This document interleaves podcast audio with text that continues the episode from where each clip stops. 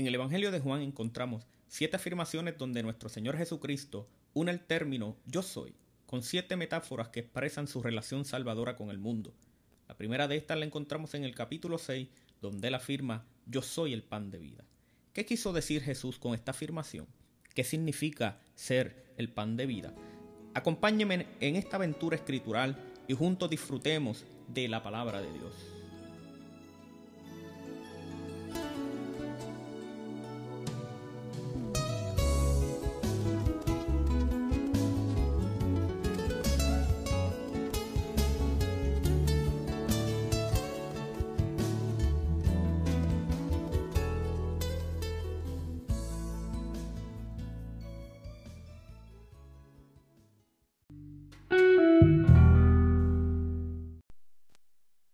La historia de la alimentación de los cinco mil es la cuarta señal que Juan registra en su evangelio. Es el único milagro de Jesús registrado por los cuatro evangelistas. El escenario para este milagro se da en la ciudad llamada Bethsaida, la cual estaba ubicada en la parte noreste del mar de Galilea. Jesús había llegado hasta allí junto a sus discípulos con el propósito de apartarse un poco de la gente por un momento y así poder descansar. Pues dice que eran muchos los que iban y venían y apenas les daba el tiempo para comer. Pero más importante que el lugar donde ocurrió el milagro fue el tiempo cuando ocurrió.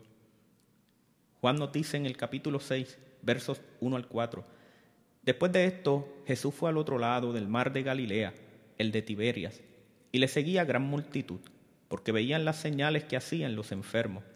Entonces subió Jesús a un monte y se sentó allí con sus discípulos, y estaba cerca la Pascua, la fiesta de los judíos.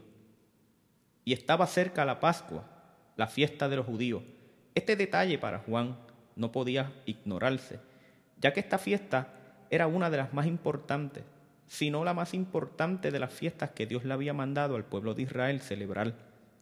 En el libro de Éxodo encontramos el mandato y donde se establece esta fiesta. Habló Jehová a Moisés y Aarón en la tierra de Egipto, diciendo, Este mes os será principio de meses y les dijo, en el día 10 de este mes, tómese cada uno un cordero, según la familia de los padres, un cordero por familia. Y lo guardaréis hasta el día 14 de este mes, y lo inmolará toda la congregación del pueblo de Israel entre las dos tardes. Y lo comeréis así, ceñidos vuestros lomos, vuestro calzado en vuestros pies, y vuestro bordón en vuestra mano. Y lo comeréis apresuradamente, es la Pascua de Jehová. Pues yo pasaré aquella noche por la tierra de Egipto y heriré a todo primogénito de la tierra de Egipto, así de hombres como de las bestias, y ejecutaré mis juicios en todos los dioses de Egipto, yo Jehová. Esta fiesta fue establecida por Dios y se inició precisamente aquella noche cuando Él ejecutaría sus juicios sobre los primogénitos de Egipto. La Pascua, que se celebraba el día 14 del primer mes y era seguida por otra fiesta llamada la fiesta de los panes sin levadura, que durante siete días se celebraba en medio del pueblo. Así que cerca de esta fiesta Jesús multiplicó aquellos cinco panes para alimentar a una grande multitud de cinco mil hombres con solo cinco panes y dos peces. No fue una casualidad, sino que Jesús tenía un propósito muy importante cuando él multiplicó el elemento del pan aquella tarde. Aunque la intención de Jesús de llegar a aquel lugar era permitirle a sus discípulos un tiempo de descanso, para asombro de estos, habían en el lugar una gran multitud de personas que les estaban esperando. Sobre este particular, Marco dice que muchos fueron a pie desde las ciudades y llegaron al lugar antes que Jesús y sus discípulos. Yo no me puedo imaginar la expresión en el rostro de los discípulos al ver en la orilla aquella gran multitud que los estaba esperando. Me los puedo imaginar hablándose con la mirada, diciéndose entre ellos, y a esto, ¿quién los invitó hasta acá? Podemos creer que para Jesús no fue una sorpresa que aquella multitud les estuviera esperando, porque Jesús lo sabe todo. Aún más, Él sabía ya lo que había de hacer. Cuando el día ya comenzaba a declinar, surge para los discípulos una gran oportunidad de poderse deshacer de toda aquella gente quienes habían interrumpido su momento de descanso. Es Lucas quien nos menciona esto. En el capítulo 9 y verso 12 Lucas expresa, pero el día comenzaba a declinar y acercándose los doce, los doce le dijeron, despide a la gente para que vayan a las aldeas y campos de alrededor y se alojen y encuentren alimento, porque aquí estamos en lugar desierto. Lucas hace referencia a la intención de los discípulos. La misma era que Jesús despidiera a la gente para que ellos pudieran resolver su necesidad de hambre y fueran a algún lugar donde pudieran hallar alimento.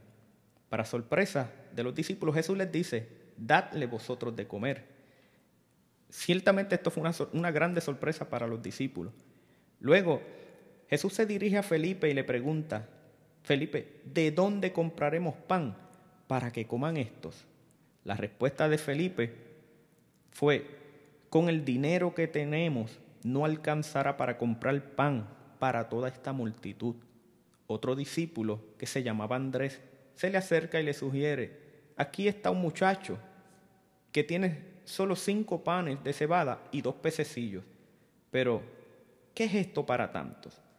Hasta aquí Jesús había logrado ya establecer en la mente de sus discípulos el elemento del pan como una necesidad principal. Esto, seguido por el milagro de la multiplicación de aquellos panes, establecería el fundamento para una de las grandes afirmaciones hechas por Jesús aquí en el Evangelio de Juan. El siguiente día, Jesús haría de sí mismo, a oído de aquellos que fueron alimentados y de sus propios discípulos, tal afirmación. Indudablemente aquella gente fueron impactados por el milagro realizado por Jesús, ya que el verso 14 expresa diciendo que ellos entendieron que Él era el profeta que había de venir.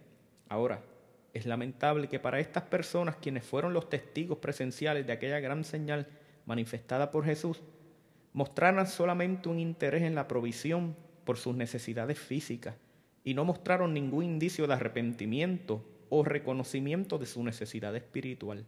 Su reacción tipifica la de muchos que hoy en día quieren un Cristo que jamás les haga exigencia pero que sí responda a sus grandes deseos y necesidades egoístas. Es importante notar que Juan usó la palabra señal para referirse en varias ocasiones a las demostraciones de poder realizadas por Jesús encontradas en su Evangelio. Una señal precisamente señala, indica hacia algo o hacia alguien. En este caso, la señal de la multiplicación de aquellos cinco panes apuntaban en dirección hacia Jesús. Este milagro señalaba hacia Él, presentándolo como el verdadero pan de vida. Querido amigo, la palabra de Dios apunta y señala hacia Jesús como el único medio por el cual podemos ser salvos. Dirígete hacia Él, acércate a Él, síguelo a Él, pues solo en Él tendrás el pan de vida eterna.